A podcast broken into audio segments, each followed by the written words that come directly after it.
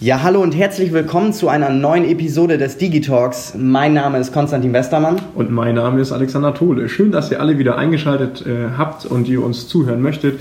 Wir ähm, haben uns gedacht, wir möchten eine neue Rubrik einführen und zwar die Rubrik EBL. EBL, gutes Stichwort. Genau. Freddy ist nämlich hier, Frederik Lüking, unser Kollege, der das betreut. Stell dir mal ganz, ganz kurz vor, wer du bist und was dieser Bereich EBL denn überhaupt bedeutet. Ja, moin an alle erstmal. Äh, mein Name ist Frederik Lüking. Mich nennen aber alle hier nur Freddy, deswegen könnt ihr das auch gerne machen. EBL bedeutet ähm, elektronische Bankleistungen. Elektronische Bankleistungen sind im Bankgeschäft die Softwaren für Firmenkunden, damit man überweisen kann. Dazu gehört aber auch das Online-Banking für Privatkunden. Ähm, dazu gehört dann auch noch die Kartenwelt, mit den äh, Kreditkarten und mit den Girocards und alles, was im, in der digitalen Welt so los ist.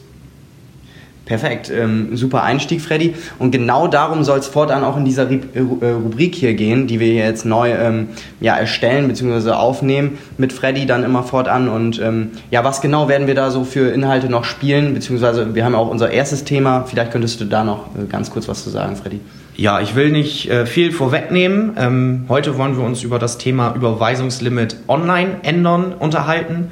Das ist sozusagen auch ein One-and-Done-Prozess, den man direkt im Online-Banking eingeben kann, sodass der Kunde zu Hause, wann immer er möchte, sich sein Online-Limit ändern kann. Aber zu den genaueren Themen kommen wir dann zu späteren Zeitpunkt nochmal. Genau, perfekt. Dann lass uns genau da einsteigen. Überweisungslimit. Was genau ist denn ein Überweisungslimit? Also wo äh, treffe ich darauf als Kunde? Das Überweisungslimit ist eigentlich nichts anderes als ein Limit, was man an Überweisungen. Wenn man jetzt zum Beispiel 2000 Euro auf dem Konto hat und man hat ein Überweisungslimit von 1000 Euro, dann kann man auch nur 1000 Euro überweisen. Wenn man allerdings dann 2000 Euro überweisen müsste, müsste, muss man das Limit einmal hochsetzen. Ah, okay. Okay, und wie war da bis, bisher der herkömmliche Weg, den, den man da bestreiten musste aus, aus der Kundenbrille? Ähm, aus der Kundensicht ähm, musste der Kunde einmal bei uns anrufen und der Betreuer musste dementsprechend dann das Limit hochsetzen. Ja, der Mitarbeiter konnte das sozusagen temporär ändern oder für dauerhaft. Das ist dem Kunden auch heute noch, ähm, auch bei dem neuen Programm, beziehungsweise bei der, bei dem neuen, bei der neuen Änderung mhm. ihm selbst überlassen. Okay, das heißt, dass der Kunde auf jeden Fall aber erstmal tätig werden musste und dann musste ein Berater ähm, äh, die Änderung durchführen. Das heißt, es hat wahrscheinlich sehr, sehr lange gedauert oder war auch Ungewissheit wahrscheinlich beim Kunden da, wann ist die Änderung fortgeführt ähm, oder wie äh, muss man sich das vorstellen? Ja, genau. Also der Kunde wusste dann nicht direkt, ähm, ob das Limit direkt eingegeben worden ist und ob er direkt die Überweisung tätigen kann.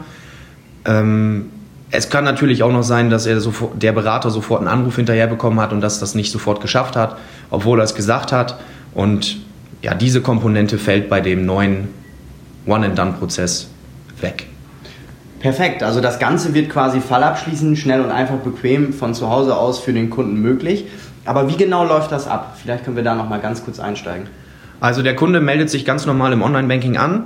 Er möchte eine Überweisung eingeben und sieht, dass sein Überweisungslimit nicht reicht. Dann geht er einfach unter den Reiter Service, Konten und Verträge, Überweisungslimit ändern und ja, kann sich sein individuelles Limit, allerdings nur bis 10.000 Euro begrenzt, kann er sich das Überweisungslimit dann selbstständig hochsetzen. Mithilfe einer TAN so wie er das auch bei einer Überweisung kennt, kann er den Vorgang abschließen und das Limit ist direkt drin. Perfekt, das heißt, er kann es selber machen, da ist kein Berater mehr zwischengeschaltet und er kann es auch am Sonntag machen, wenn die Bank sonst äh, dicht äh, ist. Von daher perfekt, ich glaube, eine sehr, sehr gute Lösung, vor allem für den Kunden. Genau. Und ich glaube, das äh, soll es auch erstmal gewesen sein für heute. Probiert es gerne mal aus, äh, startet den Vorgang, äh, testet diesen One-and-Done-Prozess einfach mal, gebt uns gerne Feedback. Einen Link werden wir nochmal entsprechend in die Show Notes reinpacken. Und äh, ja, dann hören wir demnächst öfter was von Freddy. Vielen Dank. Tschüss. Ciao, ciao.